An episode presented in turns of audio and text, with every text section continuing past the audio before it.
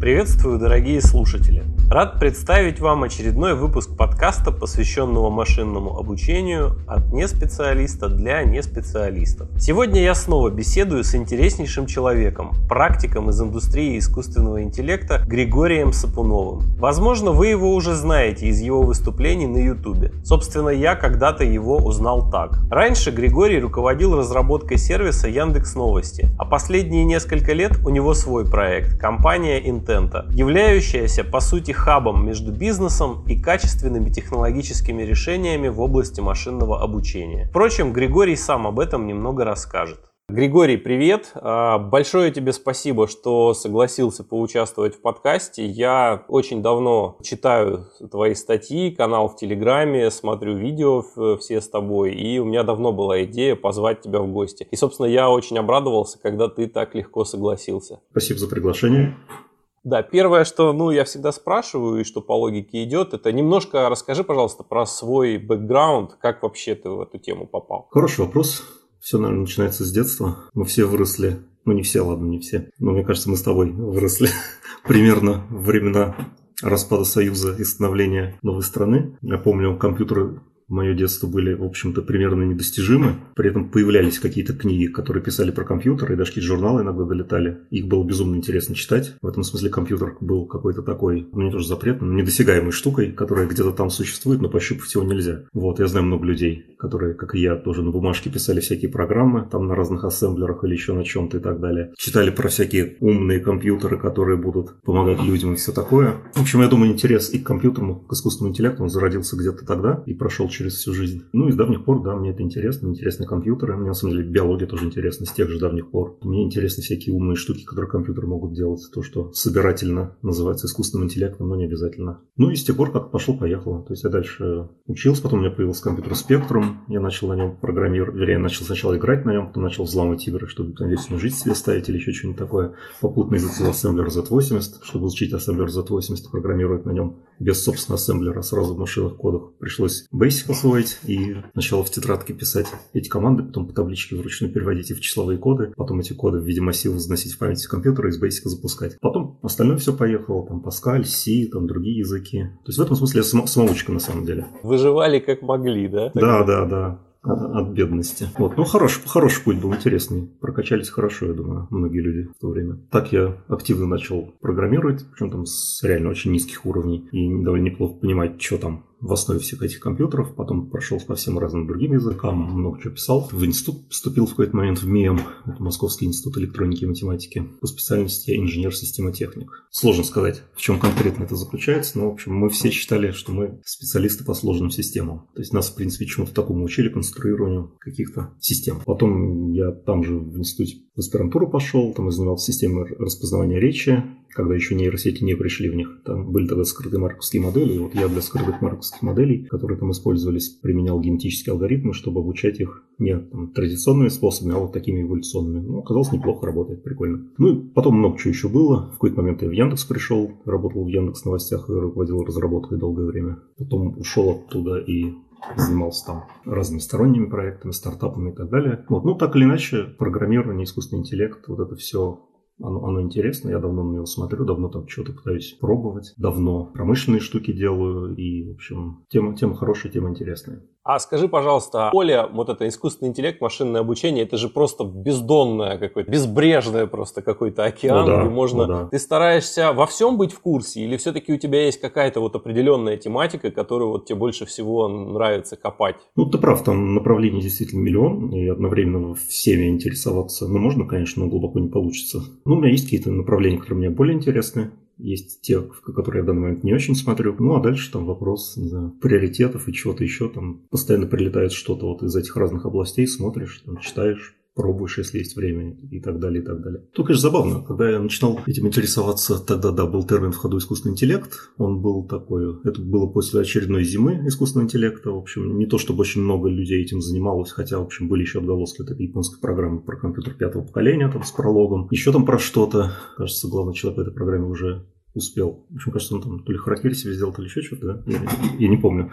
Может это, может, это байка городская. Вот. Ну, то есть программа уже не оправдалась, кажется, к тому моменту. Были нейросети как-то где-то существовали, но, в общем, я не помню никаких крутых результатов на эту тему. Экспертные системы были еще по остаточному принципу в моде, да даже не по остаточному. Потом появилась область под названием data mining. Мне она тоже очень нравилась. Тогда не было в ходу термина machine learning как такового. Но потом в какой-то момент пришел термин машин learning, оказалось, что, в общем, там примерно все то же самое, что было в дата-майнинге, но почему-то под новым словом. Потом сейчас снова возвращается термин искусственный интеллект, который, на самом деле, большей частью включает в себя то, что было в машин learning до этого, но понемножку прилетает и то, что было когда-то в искусственном интеллекте раньше. Вот в этом смысле, конечно, эволюция области забавная, она такая цикличная, плюс, когда копаешь историю, видишь, что там уже по сто раз все повторялось, и там несбыточные ожидания там были много раз, и по циклам ходили уже сто раз, и понятно, что темы какие-то то расцветают, то опять вянут, забываются на долгие годы или десятилетия. То, что переизобретается по несколько раз, как бы backpropagation, например. Ну, забавно, конечно. История, история в этом смысле полезна очень знать. Она просвещает.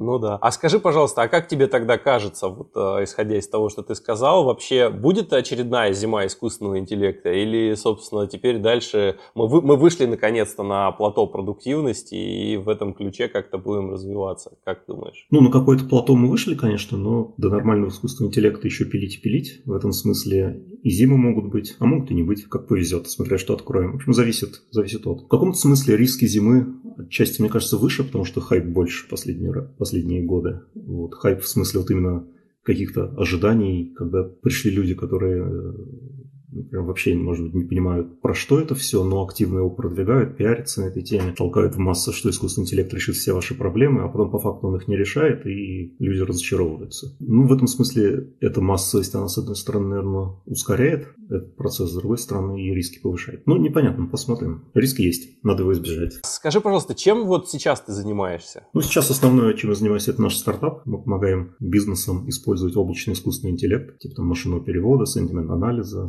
спич recognition и так далее в их процессах. Тут, конечно, забавная история. Появилось довольно много хороших облачных сервисов. Тот же машинный перевод, которого существует там вендоров 30 или больше на рынке. Про это мало кто знает обычно, там на слуху там, Яндекс, Google, Microsoft, но в реальности их много. Ну и так, на самом деле, в любых вертикалях. Это все есть, это вроде как можно использовать, но когда любая компания, например, задумывается о том, чтобы что-то из этого в своих процессах начать использовать, возникает веселая ситуация. Ну, то есть, с одной стороны, обычно человек, когда начинает это смотреть, он не очень знает, кто есть на рынке, но это, в общем, небольшая проблема. Там неделю погуглил, нашел более-менее всех, хотя есть компании, которые тщательно скрываются, но они при этом тоже, в общем, хорошие, но к ним так просто не подключишься. Это решается, угуглил условно и нашел большую часть, но дальше, дальше начинается интересный вопрос. AI, он не софт. И, например, есть серия постов от инвестиционной компании Адресин Хоровиц, американской, они вот эту тему активно разбирают, почему AI это не софт. И действительно, это, это важно. AI ощутимо отличается от софта в том смысле, что в AI присутствует этот компонент данных, на которых все эти модели обучаются. Выбор софта обычно был простой. Ну, там есть какой-то список требований к нему, там галочки проставили, что подходит, что не подходит, выбрали, купили, там один вендор внедрен, все работает, все хорошо. С AI вообще ни разу не так. Ну, потому что, во-первых, есть эта компонента данных неизвестная, модель на чем-то обучалась, ты не знаешь на чем. Но насколько хорошо она будет работать в твоем конкретном кейсе, кейсе зависит от того, насколько твои данные похожи на те данные, на которых она обучалась. Ты этого не знаешь. Идеальный вариант взять твои данные и проверить каждую из моделей, каждый сервис, насколько он хорошо работает. Но сделать это оказывается не так просто, потому что надо написать интеграции со всеми этими сервисами. На самом деле там еще, кроме интеграции есть, надо еще договор заключить, подписать. Для больших компаний это может быть проблема. Юристы могут месяцами подписывать эти договоры и вот отдельные пункты. Финансовый вопрос тоже довольно сложный. Либо тебе надо будет платить отдельно биль там, в эти 30 сервисов, либо тебе надо как-то исхитряться, чтобы это было проще. В общем, оказывается, что взять и просто попробовать и выбрать сервис это, это проблема. Для большой компании это проблема, потому что это будет долго, для маленькой компании, потому что у нее ресурсов нет. Ну и по факту процедура выбора оказывается непонятной. То есть можно ткнуть пальцем в небо, кого-то выбрать, а он будет не лучшим. То есть ты имеешь в виду, что даже каких-то тестовых э, способов, да, там быстро вот вкатиться, пощупать вообще, их вообще сейчас нету до сих пор, да? Ну, теперь есть это мы, но в целом их мало. То есть есть какие-то веб-консоли у некоторых сервисов, сервисов, Google можно через веб попробовать, Яндекс можно чем через веб попробовать, но там есть много тонкостей. Во-первых, вы не все можете попробовать через э, веб, э, ну и многие сервисы нельзя попробовать только через API. Во-вторых, то, что пробуется через веб, оно, в общем, data security в этом месте весьма плохое, потому что лицензия на API и лицензия на веб, она совершенно разная. То, что в Google Translate прилетает через веб, компания может использовать дальше для обучения своих моделей. То, что через API прилетает, запрещено использовать. Это данные клиента, они неприкосновенны. В этом смысле вот эта вот история взять и через веб попробовать на каких-то данных компаний, это, это нереальная история, потому что данные конфиденциальные обычно. В общем, никакая компания не хочет, чтобы ее данные утекали. Это отсекает и этот вариант попробовать. Остается реальная интеграция, и это сложно.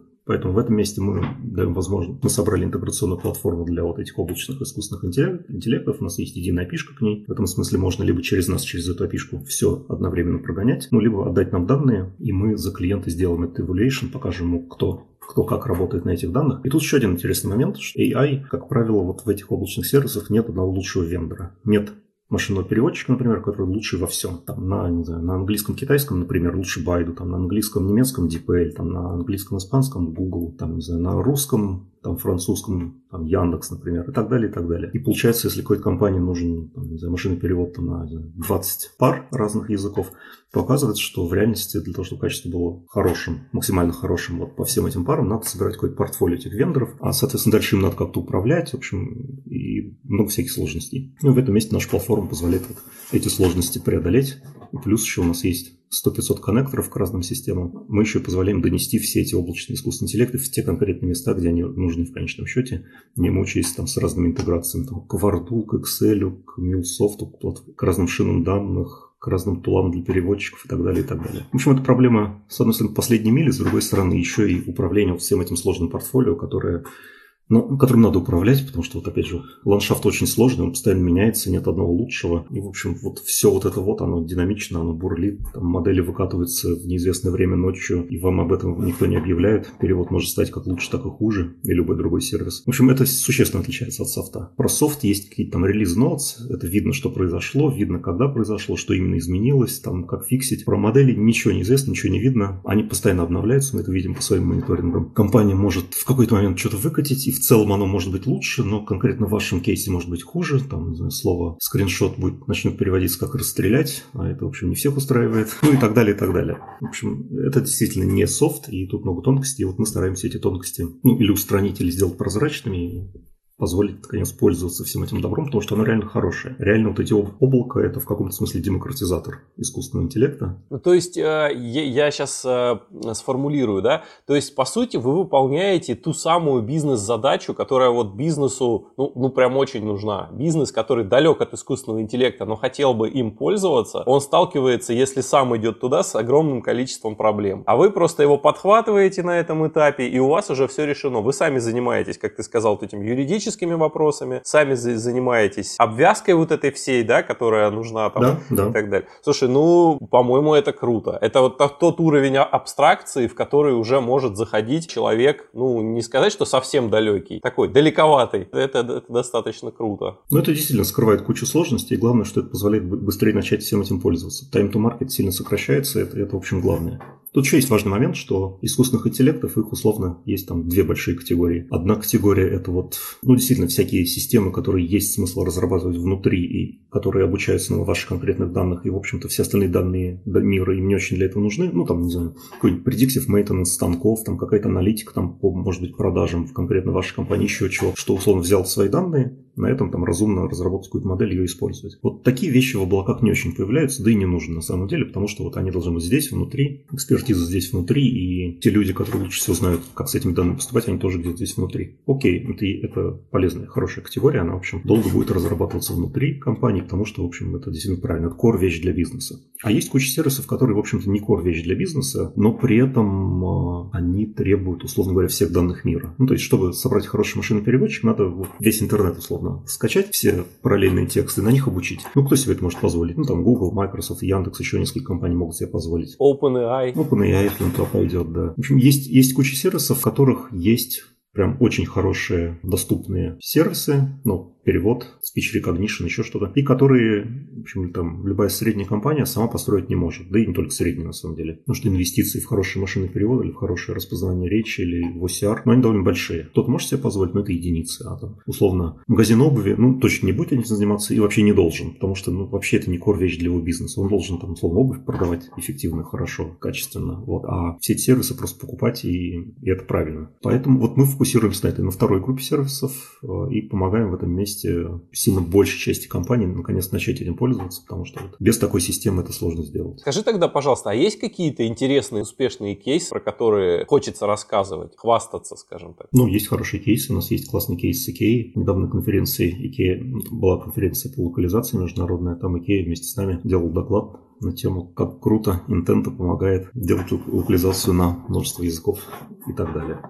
Вот есть, есть много кейсов, э, мы понемножку будем про них писать. У нас есть международные клиенты, их все больше становится. Классно. Вообще, смотри, ну, когда мы с тобой договаривались, да, о том, чтобы пообщаться, я сказал, да, что мне с тобой было бы очень интересно поспекулировать на тему сильного искусственного интеллекта. Потому что есть такое мнение, что вот люди, которые далекие от нейросетей, машинного обучения и этого всего, они уже наслушались этих всех баек от журналистов и думают, что вот этот Skynet, он уже вот здесь, уже просто близко. А когда общаешься наоборот с людьми, которые в этой всей теме да, находятся, у них такое очень сдержанное отношение к этому. Некоторые вообще говорят, что еще там лет 50 до этого. В общем, смысл в том, что между тем, что транслируют журналисты и тем, что есть на самом деле, на самом деле очень большая пропасть. Угу. И вот ты как раз как специалист э, в области машинного обучения и искусственного интеллекта, вот именно твое мнение хотелось бы узнать по поводу вот AGI, то есть искусственного интеллекта общего назначения. Да-да, прекрасная тема.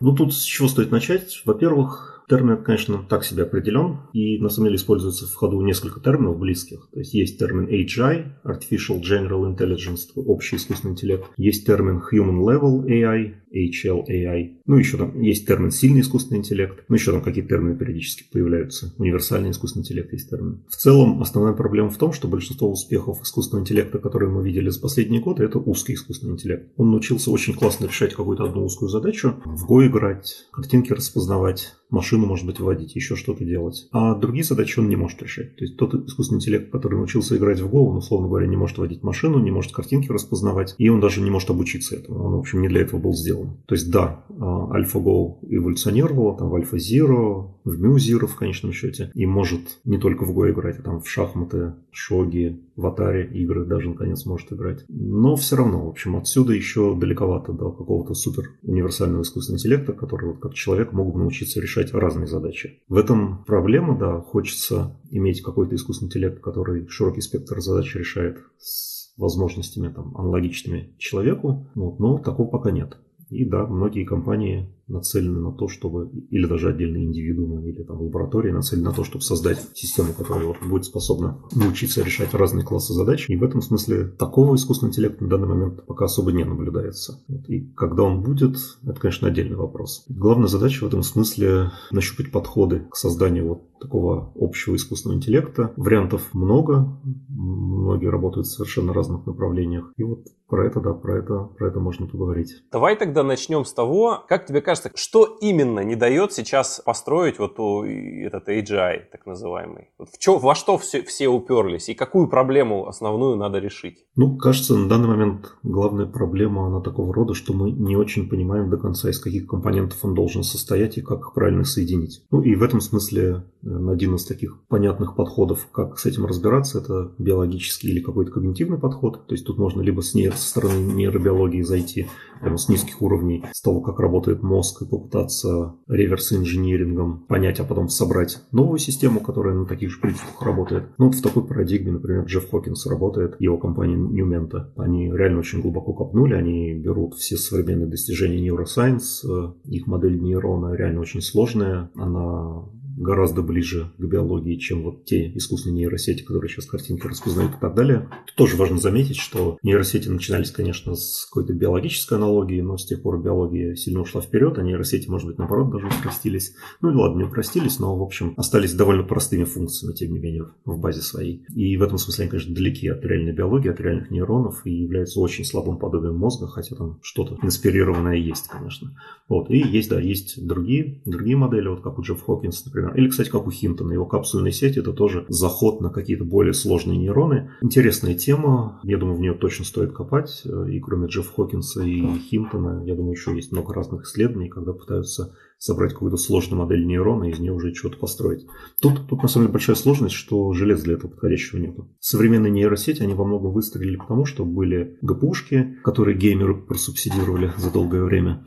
Вот. И люди наконец научились использовать эти ГПУшки не только для игр, а для просто параллельных вычислений массовых, для перемножения матриц, на которых построены нейросети. Это очень круто. Это реально ускорило современные нейросети в разы, в десятки раз. И сильно поспособствовало современному буму. Если бы это, этой находки не было, этого репозиционирования геймерских видеокарт, то, может быть, и не было бы сейчас того, того прогресса, который мы видим. Тоже интересный момент. До того момента, как научились графические карты использовать, теория нейросетей была вполне, в общем, зрелая. И 10 лет назад можно было бы более-менее тех же результатов достигать, если бы мощности были подходящие. Ну, плюс датасеты еще, на самом деле. Вот, то есть это важный момент. Э, нейросети во многом преуспели, потому что появилось хорошее железо, ну, в смысле современные нейросети, которые в продакшене используются. Не настоящие, не, биологи, не аналоги биологических. Вот. А вот эти новые методы, типа капсульных сетей или хокинсовской HTM, но она сейчас уже не HTM называется, не Hierarchy, Temporal Memory, там у него тоже модель эволюционировала, но тем не менее, в общем, я на нее, если буду ссылаться, то буду ссылаться как HTM. Вот. Их довольно сложно реализовать на современном железе, оно, оно неэффективно. Капсульные сети, если там читать статью Хинтона про, про капсульные сети, то, в общем, обучаются они медленно, неэффективно, и нельзя построить такую большую сеть капсул, как мы строим ну, там, сети для распознавания, там, для перевода или чего-либо еще. И вот на днях буквально вышла классная статья, называется Hardware Lottery, железная лотерея,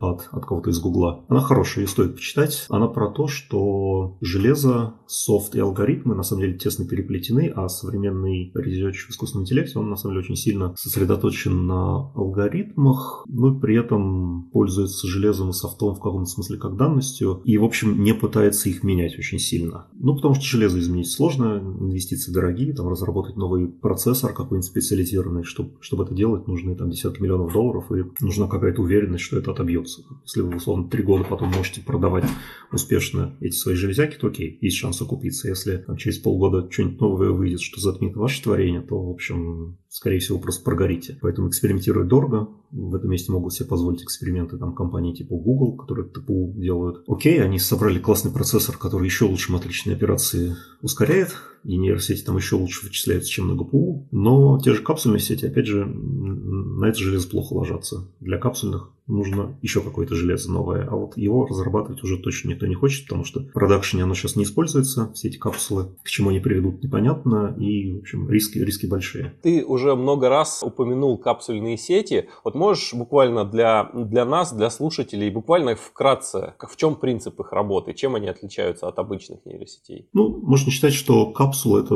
более сложная модель нейрона. И в этом смысле, конечно, ближе к биологии, потому что нейрон в реальности довольно сложный компьютер, который не вот эту простую функцию суммирования по входам там, и применения нелинейности делает, а внутри него там много всего сложного происходит, там даже на дендритах уже вычисления какие-то происходят вполне себе нетривиальные которые, в общем-то, могут быть аналогичны этим искусственным нейронам. Нейрон – это реально сложный компьютер, в нем много чего происходит. Для его описания нужна сильно более сложная функция, вообще логика. И... То есть идея капсулы в том, капсульных сетей в том, что вместо нейронов теперь будут капсулы, а капсулы, они сильно более сложные, и, в общем, каждая капсула, например, может быть примитивным распознавателем чего-то. Ну, тут лучше статью, конечно, читать. Хинтон давно этой темой занимается. У него есть много видео на тему, почему сверочные сети плохие, что нам нужно делать. Это, на самом деле, его подводка к тому, что нужны капсульные сети, потому что они лучше устраняют кучу недостатков сверочных сетей и более наверное, биологически оправданные. И он этой темой давно на самом деле занимается. То есть вот в 2017 году вышли его там, одна из свежих статей про капсульные сети. Вот. Но на самом деле это не первое появление было этих капсульных сетей. Он, он и раньше про них писал. Были там работы чуть ли не десятых годов. И то, что вот с этих десятых годов до 2020 нет особо крутых результатов применении вот этих капсульных сетей, но это в каком-то смысле сигнал, что и не все так просто. Ну, в общем, непонятно, на самом деле, что, здесь ждать. Может быть, мы всего всего лишь ждем какого-то более правильного железа, чтобы их обучать. Как только появится какой-нибудь специальный процессор, который очень эффективно позволяет вот такие модельки тренировать, и окажется, что они реально лучше, чем существующие сети, то будет большой взрыв, и все опять попрет в новое направление. Но вот э, пока, пока как-то не очень получается. То есть, если Хинтон в 2017 году выпустил статью, он с тех пор работает в Гугле, а у Гугла реально много, много ресурсов, чтобы что-то делать, и у них пока не получилось каких-то прям значимых результатов, то ну, что-то не так, в общем, что-то что не идет. То есть ты считаешь, что одна из главных проблем того, что у нас нету вот, вот этого готового сильного искусственного интеллекта, это просто ну, нехватка железа. Как когда-то железа не хватало для обычных нейросетей, теория была, да, и железо угу. появилось, все выстрелило, то сейчас, возможно, похожая ситуация, возможно, капсульные сети будут тем самым путем к этому сильному искусственному интеллекту, но просто угу. нету железа, да? Ну смотри, да, это, это один из факторов. То есть в целом капсульные сети, наверное, не будут прям прямым путем к общему искусственному интеллекту, но, по крайней мере, это явное усложнение улучшение относительно текущих нейросетей. Они наверняка позволят достигнуть где-то лучших результатов, там, в few shot learning или еще в чем-то таком. В этом смысле это, это интересные модели, их стоит развивать. Но пока, наверное, главная проблема конкретно с ними, что, ну да, мне кажется, железа не хватает. То есть нужно какое-то специальное железо. Это, это на самом деле, большая, большая массовая проблема. Она может быть не видна сходу, потому что кажется, что вот NVIDIA там постоянно выпускает какие-то новые железки, все, все классно, быстро работает, у Google есть TPU там и так далее, у всех там что-то есть. Да, если вспомнить иску- историю искусственного интеллекта и тех же нейросетей, как, как там до этого все было, ну да, вот алгоритмы пылились на полках, условно говоря. Если бы там, не знаю, в 2000 году или в 90-м кто-то мог себе позволить поставить обучаться какую-то модельку на два года на том железе, которое было, и у него, у него был бы хороший результат, но кто, кто, кто будет ждать два года? Никто не будет. Понятно, с первого раза не получается ничего. То есть надо много разных экспериментов провести, чтобы выбрать какую-то более правильную архитектуру, там, режим обучения, еще что-то. В общем, это ограничивает. Просто экспериментировать не можешь, и когда вроде бы уже что-то нащупал, ты не можешь там на large scale модельки взять, пообучать что-то, получить какой-то хороший результат. И с железом вот прямо сейчас есть очень, очень хороший кейс, который показывает нехватку конкретного полезного железа. Это всякие разреженные нейросети после прунинга. Ну, то есть это либо спарс сети, у которых не полносвязанные, у которых большая часть весов отсутствует, а остаются небольшое число соединений, либо сети после прунинга, они, в общем, тоже по факту получаются разреженные. Идея прунинга была в том, что у вас есть большая сеть, но вы можете очень сильно порезать, выкинуть большую часть весов, не повредив качество сети. Это нужно, во-первых, для того, чтобы уменьшить объем сети и например, в более маленькую железку положить, в телефон, например. С другой стороны, чтобы вычислений, на вычислениях сэкономить, чтобы меньше, меньше всего перемножать и так далее. Но проблема в том, что текущие, текущие библиотеки по работе с разреженными матрицами, их, в общем, мягко говоря, недостаточно. И то железо, которое сейчас используется, оно, не, как правило, не поддерживает вычисления со спарс-матрицами. И в этом смысле можно выкинуть 99% весов из, из матрицы, а считаться будет все с той же скоростью, потому что просто нули вместо этого перемножаются, и то же количество вычислений, но с нулями происходит. А а в идеале часть вычислений просто не должна происходить вообще. Вот у NVIDIA, наконец, в новой архитектуре в Ампере наметилась поддержка спарса вычислений. Это хорошая история. Новые видеокарточки, вот эти вот на новом процессоре A100, ну и новые вот эти вот RTX 3000 серии, по идее, должны все это поддерживать. Должно стать лучше. То есть это вот такая прям очевидная нехватка конкретного железа была, которая вроде начинает устраняться, например. То есть можно ожидать, что в ближайший год-два пойдут спарс-сети, которые эффективно считаются на разном железе. Слушай, тут еще напрашивается аналогия все-таки с этим, с мозгом, да? То есть у нас же тоже там связи не вечные. То есть мы их, если стимулируем, они растут. Если не успели закрепить, они отмирают. Угу. То есть вот по, по сути здесь то же самое. Мы не все связи тащим там всех нейронов со угу. всеми, да, а только те действительно, которые у нас... Это похоже на то, что в реальном мозгу происходит? Ну, это, скажем так, более похоже, чем без этого, но в целом есть отдельное направление, которое еще более похоже. Это всякая там нейропластичность и так далее, когда соединение не только можно выкинуть, да, в какой-то момент. То есть вы обучили сеть, потом выкинули там большую часть соединений у вас все равно хорошо работает. А есть э, много,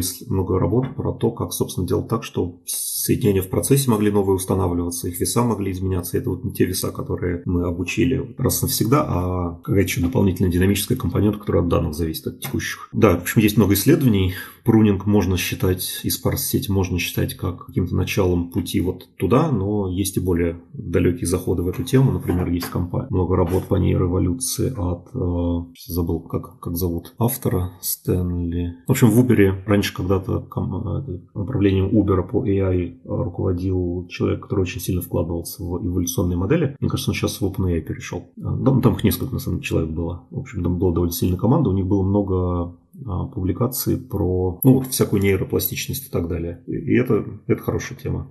Она интересная, она такое дальнейшее развитие а, вот, в сторону какой-то похожести на реальную биологию. Ну, это я на самом деле начал с, с нейробиологии, да, что это вот один из вариантов, как, как построить что-то AI-подобное. Это не единственный вариант. Вот есть, есть другие варианты, есть, скажем так, более высокий заход на ту же тему, это всякие когнитивные архитектуры, когда мы не прям с нейробиологией заходим, а мы скорее заходим с стороны когнитивной науки, которая, скажем так, более высокоуровневая, да, то есть есть вроде понимание про то, как устроены там мыслительные процессы, там процессы обработки информации, там, не знаю, память, э, какой-то, еще что-то. Вот давайте мы попробуем так, из более высокоуровневых кирпичиков, блоков построить вот какую-то умную систему и дальше ее запрограммируем. Это похоже на возврат к символьному искусственному интеллекту. Да, это во многом, я думаю, похоже. Ну и символьный, в общем, конечно, в чем-то был хорош. У него до сих пор есть преимущество перед вот этим вот нейросетевым. И эти очевидные преимущества, как там объяснимость, понятность, э, возможность логического вывода, что, в общем, нейросети пока до сих пор не очень могут делать. И непонятно, самом деле, научатся или нет. И, по-моему, до сих пор есть чувство, что лучший подход это гибридный, когда мы совместим и символьные модели, и контакционистские модели. Ну да, почему, почему нет? Это кажется разумным. В общем, да, есть эта тема про когнитивные архитектуры различные. Там действительно значимую часть во многих случаях занимает вот какая-то там логика, иногда вероятностная логика. Вот это вполне себе символьные вычисления. Вот, но есть, есть разные попытки и символьные вычисления скрестить с э, коннекционистскими моделями, с, с нейросетевыми, если угодно, вычислениями.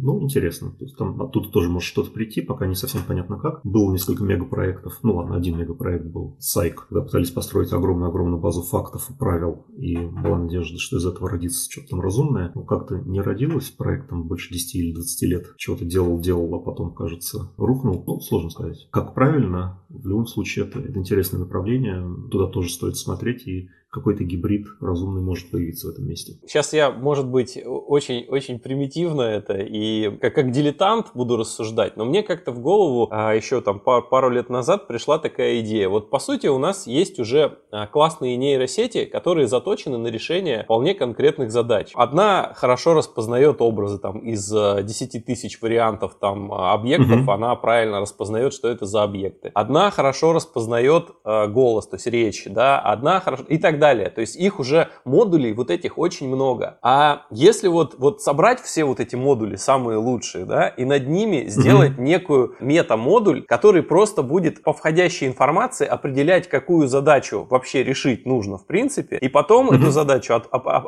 отправлять уже на вот эти вот модули, которые эти задачи хорошо решают. Как думаешь, вообще такой подход, он имеет смысл или это... Ну, он, безусловно, имеет смысл. Есть даже сколько-то движений вот ровно в этом направлении. Да, давайте там соберем разные модули, давайте там соберем отдельный модуль, который условно будет там роутить запросы в правильный модуль, например. Есть, есть какие-то движения туда, нет каких-то супер хороших результатов, потому что, ну, сложно сказать, почему. То есть в целом все равно что-то не хватает для понимания, как, собственно, интеллект устроен. Все равно вот это, кажется, не очень решает проблемы few-shot learning или вот чего-то такого, что биологическому интеллекту свойственно, а искусственному не свойственно. То есть, да, окей, можно, можно взять хорошие модели распознавания картинок, Э, звука, еще чего-то. Можно их как-то попробовать собрать в какую-то более сложную систему. Может быть, мы просто не нашли, на самом деле, правильный способ, как это надо делать, поэтому нет хороших результатов. Может быть, ответ прост, но никто к нему не пришел, как именно правильно это сделать. Но пока как-то все равно не очень получается.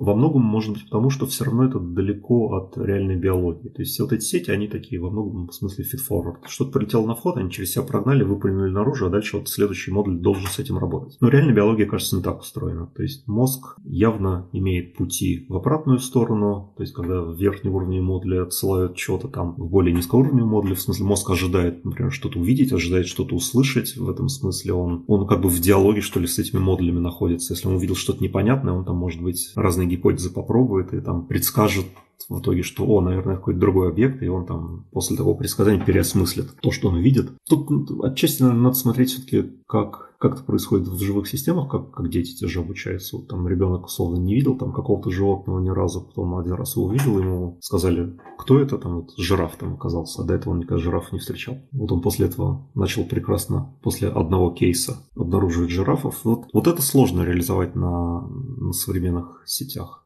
То есть есть, есть истории про fine-tuning там какой-то, про сравнительно few shot learning, когда у вас есть большая сеть, обученная уже там на дофига классов, и теперь там взяли несколько образцов нового класса, на них подобучили его там тоже худо-бедно начинает его распознавать, но пока как-то все равно вот по тому, что называется sample efficiency, до, до биологии реально далеко, это сигнал того, что что-то не так. То есть мы по какому-то другому пути идем, биология эволюционно нашла более эффективный путь это делать, и интересно было бы, конечно, понять, какой Не факт, что это путь единственный, это, скорее всего, не так. Наверняка есть много разных путей, может быть, мы нашим путем этим тоже куда-нибудь придем, может быть, даже более интересное. Ну, то есть мы, на самом деле, уже пришли. То есть то, что компьютер играет в Go лучше гроссмейстеров, которые всю жизнь этому посвятили, и находят какие-то ходы, про которые человечество в целом вообще не особо думало, это супер результат на самом деле. То есть вот у нас есть системы, которые генерят новые для нас знания, которые мы иначе ниоткуда бы не получили. Сами мы бы до него, скорее всего, не дошли даже. Это, это супер классно. И в этом смысле это такой тоже пруф, доказательство полезности вот этого нового искусственного интеллекта, который по другим принципам работает. Да, он, он не похож на биологический и технически не похож, и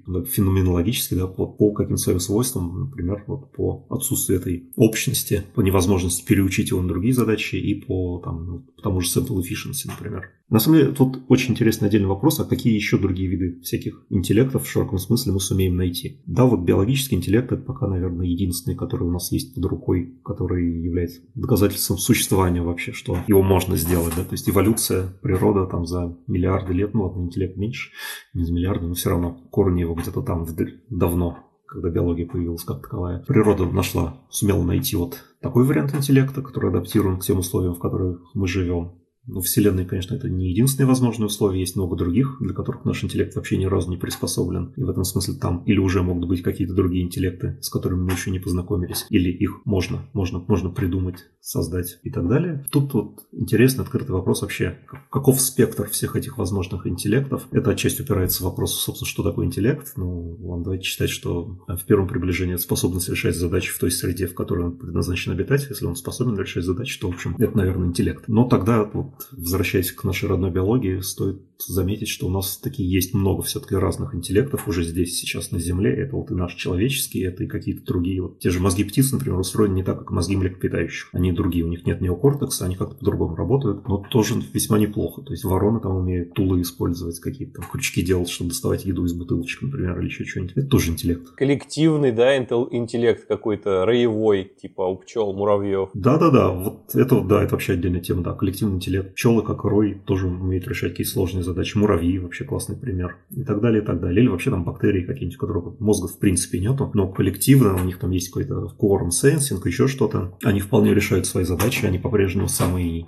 многочисленный вид, ну, как вид царства, да, на Земле, и там, я думаю, по биомассе, уж тем более по количеству. Ну, то есть они супер успешные. То есть они просто существовали там вот эти миллиарды лет, в отличие от нас, которые там в лучшем случае миллионы лет существуют. Может быть, слышали новость, да, что там на Венере в облаках нашли а, газ, который, скорее всего, только органического происхождения. То есть мы, по крайней мере, не знаем способов неорганического синтеза этого газа. И, может быть, там живут бактерии в облаках. Ну, может, нет, кто знает. А, ну, если, если так, то это супер доказательство вот, успешности бактерий как широкого класса или царства, да. В общем, если они умеют жить в разных условиях, а мы знаем, они умеют жить в разных условиях, в сильно разных условиях, это, это можно считать ну, каким-то интеллектом, с точностью до определения, конечно, этого интеллекта, но, но тем не менее. И современный искусственный интеллект вот в эти стороны как-то в целом вообще не очень заглядывает, хотя есть вообще отдельное направление под названием искусственная жизнь, artificial life, очень-очень интересно, очень классное. Это тоже заход на то, как может появиться искусственный интеллект какой-то, может быть, совсем другой, не с инженерной вручную, а вот выращенный там, на, вероятно, каких-то эволюционных принципах, что оттуда родится большой открытый вопрос и безумно интересный. Но у них, насколько я знаю, тоже мощностей просто не хватает, чтобы полноценно провести эту эволюцию. Я тоже слежу за ребятами, есть даже группа такая, Кибербиологи, известная достаточно, mm-hmm. собрались энтузиасты этого направления, они очень много всего классного классного наделали, но у них вот как раз тоже упирается в то, что надо эволюцию развивать дальше, то есть чтобы бактерии, которых они создали искусственных, как-то в конгломераты mm-hmm. собирались, в какие-то более сложные организмы, а их считать просто очень долго и сложно. Mm-hmm. То есть тоже уперлось в это во все. Это да, это, это все-таки проблема действительно. То есть к железу, я думаю, постоянно мы будем во всех местах возвращаться, потому что, ну вот да, для нейросетей у нас есть супероптимизированное железо, а для всего остального у нас нет супероптимизированного железа. Есть какое-то железо, которое которое вот на текущий момент накопилось. Может быть, мы просто не нашли эффективный способ его использовать для вот таких задач. В общем, я думаю, что вот всякие открытия и всякие инженерные находки в этом месте, они могут сильно поспособствовать прогрессу. Ну, например, там, что, что может поспособствовать? Ну, вот есть там FPGA, программируемая логика. Очень классная тема. У вас есть там в кавычках процессор, который можно запрограммировать да, на уровне железа на решение вашей задачи. Там схему, условно, заложить в него и перепрограммировать, если нужно. Основная проблема со всем этим в том, что порог входа ну, безумно высокий. То есть средний человек не может просто так взять и начать программировать на FPGA, там свои алгоритмы переносить на FPGA, потому что реально сложно. Хотя вот у Amazon есть FPGA instance в облаке. То есть из серии бери, не хочу, используй, используй из облака. Не надо себе даже покупать этот процессор, вообще не надо железяками возиться. У Microsoft есть FPGA instance, там у Tencent, по-моему, есть. То есть это вполне себе commodity становится. Ну и купить на самом деле тоже не проблема. То есть можно, можно купить себе железяку, там плату какую-то, ну, которую получить компу экспериментировать с ней. Вот, но софт, софт запаздывает. То есть нет, нет такого удобного софта, как в случае нейросетей, там TensorFlow, PyTorch. Это вот тоже, мне кажется, отчасти недооцененная история, которая безумно поспособствовала прогрессу нейросетей. Если вспомнить, что было 10 лет назад, 10 лет назад курс Хинтона, например, 2012 года по нейросетям, он на MATLAB построен. Те, кто проходил этот курс, помнят, что там надо было на MATLAB программировать вручную backprop, там производные считать, вот это все делать. Ну, реально долгий муторный процесс. Его очень классно провести разок вручную, чтобы просто понимать, что за всем этим стоит, но постоянно этим заниматься это вообще невозможно. Это скорость итерирования при создании новых нейросетей в таком режиме, она просто никакая. День будешь там производные вычислять, их программировать, потом случайно обнаружишь, там где-то ошибка была. В общем, невозможно быстро итерироваться. Как только появились э, там, удобные средства, типа там вот современных TensorFlow и PyTorch, ну, и то они не сразу появились, там до них были там Tiana, там еще разные библиотечки, которые уже были супер прогрессом. Вот эти современные тулы, они, мне кажется, сократили время на эксперимент, ну, на порядке, я думаю. Это, это существенная часть прогресса. Вот как только такие тулы появятся вот для FPGA, я думаю, там тоже можно ждать большого прогресса. Это вот одно, мне кажется, продуктивное направление, куда, куда я посматриваю и жду, когда что-нибудь появится. А другое направление интересное. У нас уже, в принципе, есть куча всяких устройств с процессорами. Ну, там, не знаю, Raspberry Pi дешевенькие можно кучу накупить, там, к чему-нибудь подключить к сети. Там телефончики современные, многоядерные. И вот этот Edge Intelligence, он все, все больше проникает в жизнь, на все больше разных умных устройств, так или иначе, вокруг, в которых вполне себе не слабые процессоры стоят. То есть там Аполлон, который на Луну летал, он, мне кажется, давно уже отстал от того, что у нас тут раскидано по домам, автомобилям, часам и, и так далее. Но, возможно, нет еще какого-то удобного фреймворка, какой-то среды, чтобы это все эффективно программировать, с этим всем взаимодействовать. Я в этом смысле так с нежностью поглядываю на старый добрый Erlang, который изначально был создан для всяких а, распределенных систем а, и способен запускать там десятки тысяч и сотни тысяч процессов легковесных и легко ими управлять. Я бы, конечно, хотел, чтобы... И, и мне кажется, на самом деле, вот этот тот же пресловутый что Erlang, ну, эликсир там в, нов, в новой инкарнации, это может оказаться вполне себе неплохой средой для всяких вот этих эволюционных экспериментов, когда можно довольно дешево описывать агентов каких-то, можно, уже есть среда, которая позволяет им распределенно взаимодействовать, и можно ее, в принципе, отскелить на десятки и сотни серверов, из коробки все, в общем, более-менее есть. Мне кажется, технология недооценена на самом деле. Я жду, что вот эта вот э, в широком смысле модель акторов там на, на Erlang или на чем угодно еще, неважно на чем на самом деле, что появится какой-то удобный фреймворк, который которые позволят не нейроны в виде там матриц многократно перемножать, а вот какие-то более сложные сущности, те же капсулы, кстати, может быть, или, не знаю, агентов каких-то умных, которые дальше будут эволюционировать. В общем, я жду, что появится, ну или может, сам начнут создавать эту среду. В общем, я, я жду чего-то такого, что позволит эффективно использовать все вот эти вот, все это множество процессов, что есть вокруг, чтобы на каком-то достаточно простом языке можно было создавать этих своих агентов, запускать их взаимодействие и экспериментировать в этой области. В общем, здесь, мне кажется, тоже есть явно что-то интересное, туда тоже стоит копать. Кроме железа, есть и текущее железо, которое во многих местах достаточно хорошо и, наверное, недоиспользуется во многих местах. И вот э, хороший, правильный фреймворк мог много чего позволить, думаю. Григорий, а скажи, пожалуйста, вот есть еще такое направление, я еще не углублялся в него так поверхностно, вот, может быть, ты немножко расскажешь. AutoML, через него какой-то заход можно тоже сделать в сторону AGI, как думаешь? Ну, пока AutoML, тот, который я видел, он так себе AutoML. В общем, тут важно, важно несколько вещей разделить. То есть, во-первых, у Гугла есть бренд под названием AutoML. Это облачные сервисы, которые, ну, там, Machine Translation AutoML есть, там, Sentiment Analysis AutoML, image tagging HTML. Значит, вот это HTML это не тот HTML, про который мы сейчас будем говорить. Да? То есть тот HTML облачный гугловый это просто маркетинговый термин, который про то, что появились в облаке обучаемые модели. И это, на самом деле, супер хорошая история, опять же, для бизнеса, потому что теперь, а, если 2-3 года назад, если вы хотели использовать распознавание картинок из облака или машинный перевод из облака, но он вас по какой-то причине не устраивал, вы с этим ничего не могли сделать, кроме как бросить его и пойти в другое место или там свое пилить. Сейчас э, ситуация сильно изменилась. Вы можете взять дефолтную модель Гугла, машинный перевод, распознавание картинок, сентимент-анализ, дообучить ее на своих данных, то есть загрузить в облако свои данные, свои переводы, свои там картинки, если вы там, не знаю, вы хотите виды одежды поклассифицировать, а Google с коробки не умеет это делать или еще что-нибудь такое. И в облаке Google произойдет какая-то магия, которая, видимо, включает в себя какой-то трансфер ленинг, может быть, еще какую-то там хитрую оптимизацию гиперпараметров и, может быть, какой-то data augmentation еще. И получается за файн-тюненная модель на, на ваши данные, она действительно хорошо работает. То есть на машинном переводе мы видим, что такие кастомные модели автомобильные, они реально дают более высокое качество перевода, чем дефолтные модели. И это такой простой способ, вообще не владея всей этой инфраструктурой и не мучаясь там с наймом команды, со сбором э, каких-то сложных моделей, с их деплоем, с поддержкой всего этого, пользоваться всем этим добром из облака, ну, реально какие-то смешные деньги по сравнению вот с тем, что нужно было бы, если бы это с нуля собирали у себя. В общем, автоemail вот этот гугловый – это классная вещь для бизнеса прямо здесь сейчас. Такой способ адаптации имеющихся моделей под, под ваши данные. Это вот одна история. Значит, тот автоemail, про который в среди машин-лернеров обычно говорят, это как правило, какой-то машин learning, который срезает этап выбора гиперпараметров или в общем, каких-то настроек. Тут важно, важно, наверное, проговорить про то, как изменилась жизнь программиста-машин-лернера за последние годы. То есть, во-первых, вот этот переход от программирования к машин-лернингу, он был интересен тем, что теперь вроде как не надо писать алгоритм, теперь сам собрал данные, отдал модельки алгоритма, она как бы заваковывает, выучивает. Скажем так, для программистов в широком смысле, да, это большое, большое облегчение. Ему теперь не надо там алгоритм писать, вот, он какие задачи может решать, просто собрав данные и, и подав. И вроде как меньше программировать надо. Ну, по факту оказалось, что меньше программировать не надо, теперь там это же время или даже больше уходит на подготовку данных, там вот чистку, вот это вот все, там перегоны из форматов в другие форматы. Не самая интеллектуальная работа на самом деле. А потом еще, когда модельку обучаете, надо крутить 100-500 параметров, там, не знаю, пробовать разные там варианты обучения, там функции активации, архитектуры перебирать, learning rate менять, еще что угодно, какие-то хитрые процедуры подкручивать постоянно. Ну, если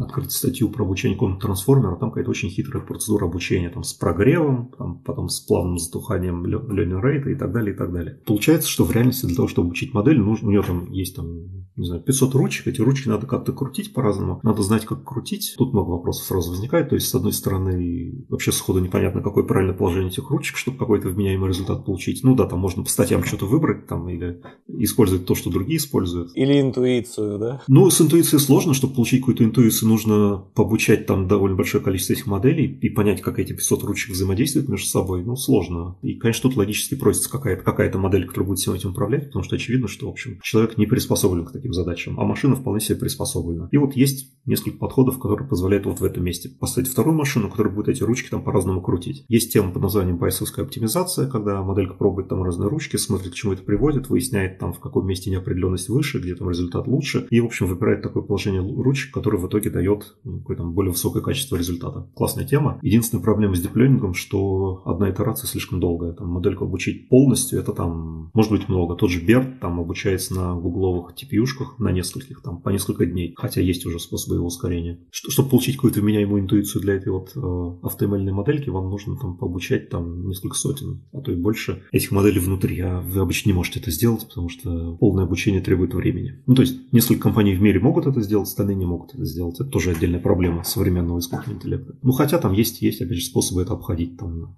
по сокращенному пути обучать, чтобы там раньше получать сигнал хорошо или плохо, ну и так далее, и так далее. Потом есть темы с reinforcement learning, когда его вкручивают вот сюда же для выбора архитектуры, для выбора гиперпараметров и так далее, и так далее. Тоже хорошая тема, классная. Я считаю, что за ней вполне себе будущее какое-то хорошее. Это альтернатива или дополнение тому же, ну, той же байсовской оптимизации. Есть варианты с эволюционной оптимизацией, но у нее те же проблемы, что и байсовской, но, наверное, тоже еще сильнее, потому что, что там эволюционно что-то попробовать, вам нужна популяция, эта популяция должна там повариться какое-то время, ну, вы не можете там, не знаю, 10 тысяч бертов там варить в течение 100 поколений, ну, никаких ресурсов не хватит. Но в целом автомат, да, а можно еще там какие-то алгоритмы выбирать, там, не знаю, нейросеточки другие писать, которые будут предсказывать правильные параметры и так далее, и так далее, и так далее. То есть вот эта тема про AutoML, она, она вот где-то здесь сосредоточена. Она, она классная, она правильная, но она не панацея. То есть в целом тот AutoML, который сейчас я вижу, это скорее надстройка над текущим Nero AI, просто про то, чтобы как более правильно находить какие-то параметры, или как сделать так, чтобы программисту пришлось по минимуму этих параметров задавать. Это, безусловно, полезно, безусловно, нужно, но я не вижу, как оно может привести хоть к какому-то AGI, потому что это та же самая парадигма, просто мы там углы в разных местах срезаем и оптимизируем какие-то локальные вещи, которые в итоге могут, могут очень сильно сэкономить, но, но это оптимизация текущего процесса, это не изменение текущего процесса вообще ни разу. При этом, опять же, вот в этой теме про текущий Narrow AI, безусловно, интересно продолжать вот эту вот тему про все более сложные модели, ну там GPT-4, GPT-5 и так далее. Я бы хотел, чтобы они были. Вот мы там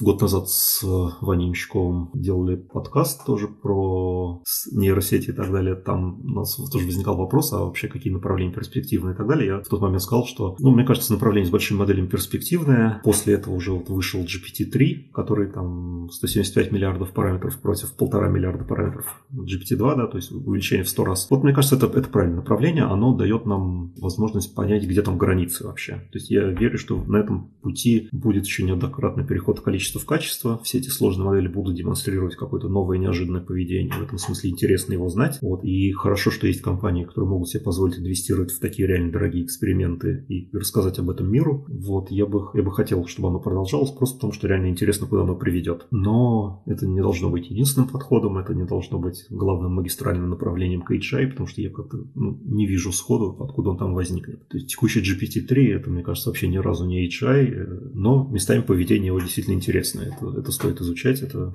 это стоит развивать дальше. Скажи, пожалуйста, а вот что-то мы еще не обсудили вот из направлений, вот которые вот тебе кажется вот в сторону AGI как раз нас двигают? Ну смотри, мы обсудили условно нейробиологический подход и как вот от нейробиологии идти к, к AGI. Мы обсудили когнитивный подход, который где-то перекликается, но скорее там более высокоуровневый. Мы обсудили тему про искусственную жизнь, которая где-то там тоже может к чему-то такому привести, хотя это более хитрый, менее тривиальный путь. Ну и сюда же ложатся более-менее всякие эволюционные методы. Есть еще такая очень специфическая тема под названием универсальный искусственный интеллект, которую Маркус Хуттер развивает. Он когда-то работал с Шмидхубером, потом он, по-моему, в Австралию уехал. Сейчас ну, я недавно узнал и удивился, что он к DeepMind присоединился. Это такая хитрая история про оптимального reinforcement learning агента. Вот она такая очень математическая история. И универсальность ее в том, что, в общем, есть математический формализм, который описывает оптимального, универсального оптимального агента, способного решить, в общем, более-менее любую задачу. Но тут с этим подходом единственная главная проблема, что он computation interactable. Ну, то есть его сложность вычислительная такая, что запрограммировать это вообще просто нереально. Вот, вот совсем. Я сейчас не помню, какая там асимптотика, но там, в общем, безумные цифры. Просто абсолютно безумные. Это, это нереализуемо в данный момент. Вот и есть там, разные попытки где-то срезать углы, там, придумать этого а, агента. Хоть как-то можно было бы воплотить в реальность на вот э, доступных ресурсах. Интересная тема, я не очень в ней разбираюсь на самом деле, поэтому про нее там сильно много сказать не могу, но вот я знаю, что она есть на горизонте, она, она, она светится. Маркус Хуттер э, интересный человек, как минимум поэтому стоит его теориям, стоит обращать на них внимание, но я, я пока не очень понимаю, что, что и когда из этой конкретной теории может родиться. Что там еще у нас есть? Ну, есть, конечно, да, слабая надежда, что текущие нейросети при своем развитии тоже к чему-то приведут, но Пока, пока не очень понятно, честно говоря, как. Все-таки в них много чего не хватает. Я сначала вообще думал, что нейросеть простая, да, она это такая жесткая модель, которая вообще, ну вот, обучилась на каких-то данных и, в принципе, работает потом э, с похожими данными. Э, и для того, чтобы ее заставить э, э, решать другие задачи, ее чуть ли не полностью там надо переобучить на задачи, на данных, подходящих более под э, новые задачи. Но вот э, та же модель типа GPT-3, она нам показывает, что она просто обучил, обучалась на текстах, да, на большом каком-то количестве этих токенов. Но в итоге мы можем ей скармливать, сами придумывать новые задачи и, и ей как бы дообучать чуть-чуть. И она, по сути, понимает, что от нее хотят и, и выдает там результат. То есть может в теории такое получиться. Ну, в принципе, мы это обсудили. Ты говорил, что да, может отсюда прийти. То есть может такое получиться, что данных будет а, настолько большое и достаточное количество, что там будут прописаны, ну не знаю, все базовые базовые задачи, которые вообще Вселенная решает, условно. Их, конечно, там огромное количество, но, допустим, какие-то высокоуровневые базовые будут описаны. И мы просто в эту большую модель,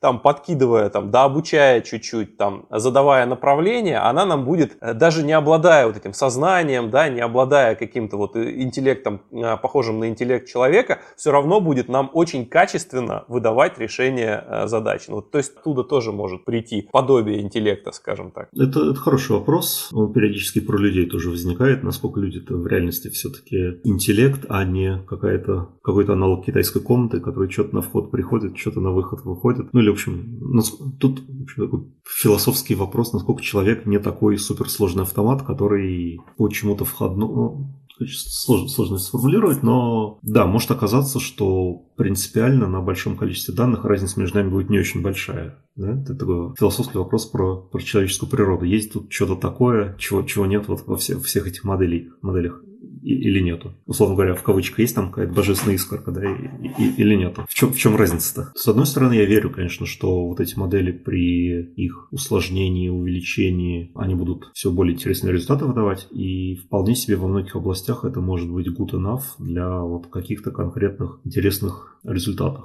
Мне не очень понятно, откуда в этих местах возьмется какая-то, ну, да, в широком смысле творческое начало, вот, потому что вот современных моделях а GPT-3, ну, непонятно, где оно там может быть вообще, в принципе, заложено, то есть, условно говоря, сочетание какой-то там воли, креативности, вот чего-то такого деятельного, да, что вроде как свойственно человеку, а вот в моделях нету места, где оно лежит, и даже, по-моему, нету места, откуда оно там может взяться. То есть модель может, конечно, быть генеративной, в смысле, она может там плодить какие-то там разнообразные варианты чего-то там, у нее есть куча всяких рандомных мест, которые могут на это повлиять, но тут, мне кажется, есть все-таки какая-то принципиальная разница, что эта модель, она не, она не актор, она не агент, она не обладает никакими своими желаниями, в кавычках и в широком смысле. Она ничего не хочет, никуда не идет, она просто обрабатывает входы, генерит выходы. И вот в, в этом смысле, мне кажется, этой модели сильно чего-то не хватает относительно какого-то интеллектуального агента, который там условно вселенную хочет исследовать. Какой, какие или какие блоки нужны для этого, это любопытный вопрос. Есть разные тоже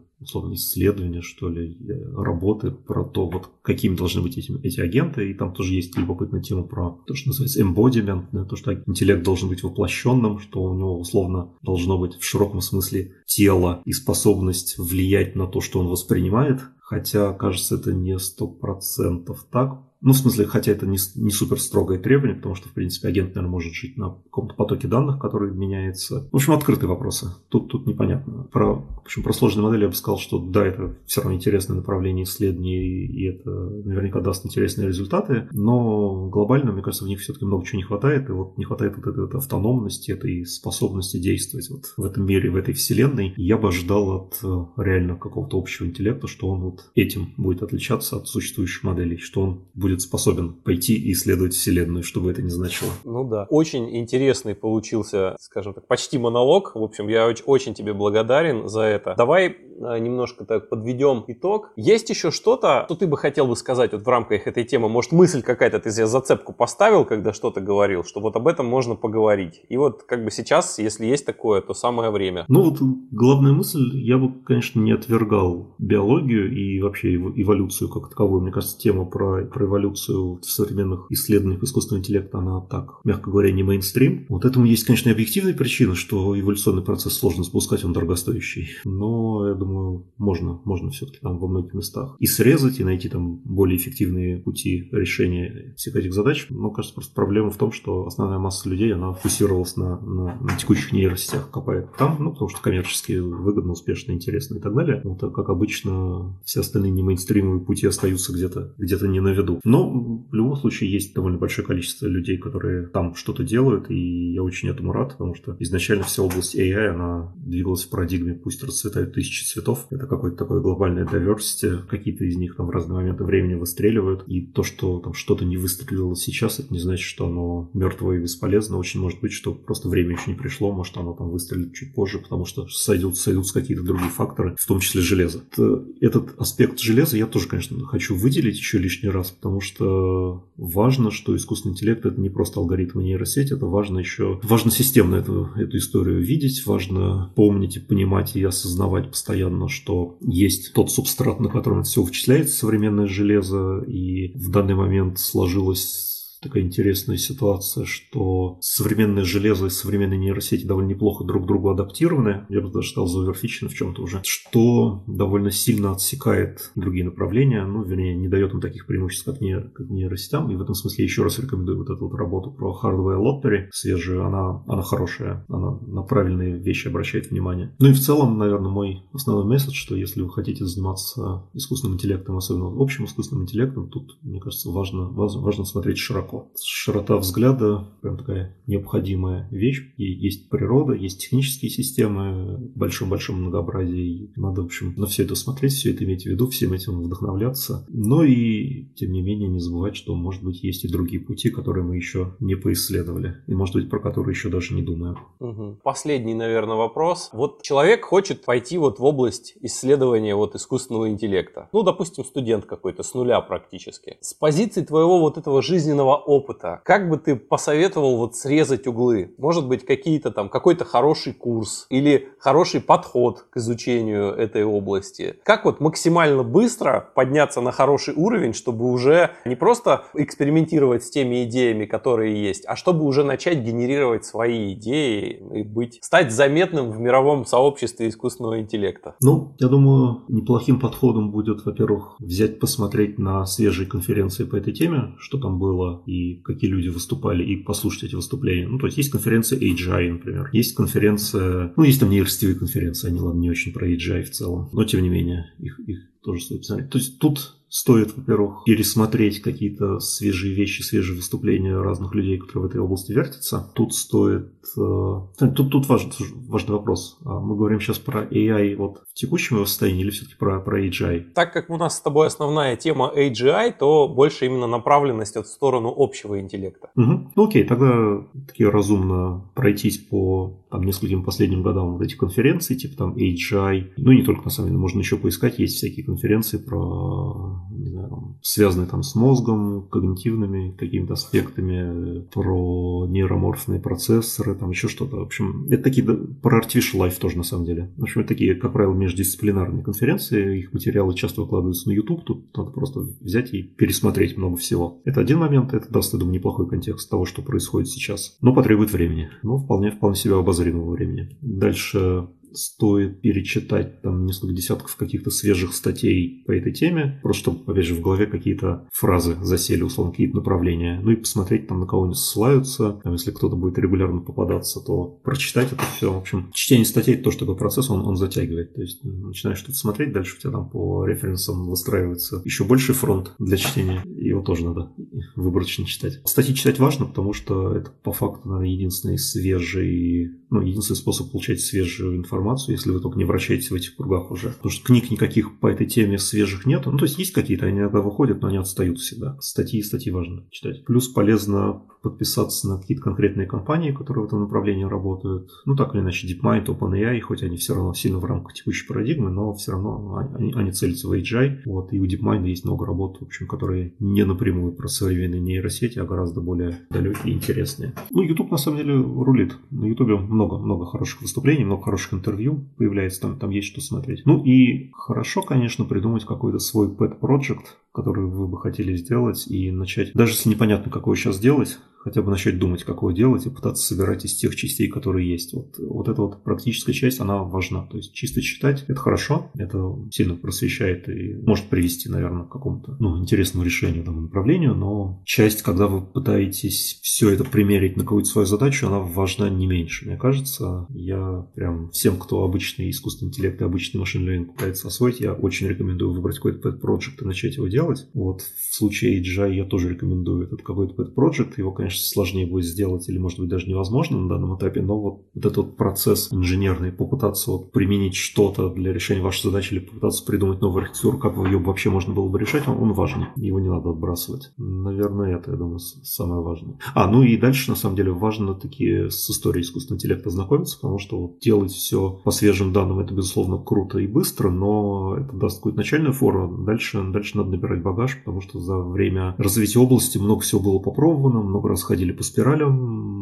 многое было когда-то уже обсуждено сто раз, а грех этим знанием не пользоваться. Плюс, опять же, надо понимать, какие вообще тренды в этой области. То есть, какая динамика этой области, вообще, что там происходит. Вот эти темы с завышенными ожиданиями, с зимами и так далее, они не первый раз возникли, поэтому их можно ждать, в принципе, еще на разных масштабах. Стоит, в общем, отдавать отчет, что вот это, ну, короче, это как про историю, на самом деле. То есть, хотите понять поведение человека, изучайте историю. История важ, важный предмет, хоть в школе его обычно неправильно преподают. В общем, это не про запоминание дат, это про, про человеческую психологию на, на, больших масштабах времени. В этом смысле история искусственного интеллекта это не менее, не менее ценный ресурс, ее, ее стоит знать. Сюда же, в эту копилку, важный, важный фактор, что многие изобретения в искусственном интеллекте переоткрывались по много раз. Это значит, что кто-то их придумал, они забылись на 10 лет или на 20, потом кто кто-то снова нашел, и вот процесс пошел дальше. С backpropagation такое было, сверочные сети. Давно существуют, рекуррентные сети давно существуют, много чего давно существует, не все из этого выстрелило, поэтому на старые работы есть смысл обращать внимание не только, скажем так, в исторических целях, да, чтобы просто знать, что было, а вот имея в голове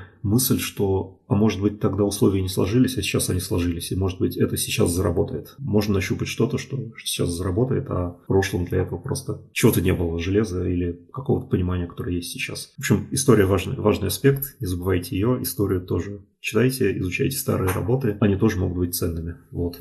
Супер, спасибо большое. Очень насыщенный получился выпуск. Мне лично было очень интересно и полезно. Я тоже думаю, что и слушателям тоже. Григорий, большое тебе спасибо, что согласился и побеседовал со мной. Слушай, ну спасибо за приглашение, на самом деле. Прикольно было. На самом деле у меня к Григорию есть еще довольно много вопросов, и думаю, я приглашу его в подкаст еще не раз. Ну а вы, дорогие слушатели, если вы дослушали до этого места, осмелюсь предположить, что выпуск вам, как и мне, понравился, или по крайней мере был интересен. А раз так, то прошу вас поделиться им со своими друзьями, знакомыми, кому, как вам кажется, тема могла бы также быть интересна. Этим вы очень поможете развитию проекта. Я очень благодарен тем, кто ставит оценки и оставляет отзывы отзывы в Apple Podcasts, кто пишет мне на почту или в Telegram. Обратная связь очень важна для любого, кто занимается производством контента. Поэтому не стесняйтесь, пишите с предложениями и пожеланиями. Подписывайтесь на телеграм-канал «Стать специалистом по машинному обучению» и до новых встреч!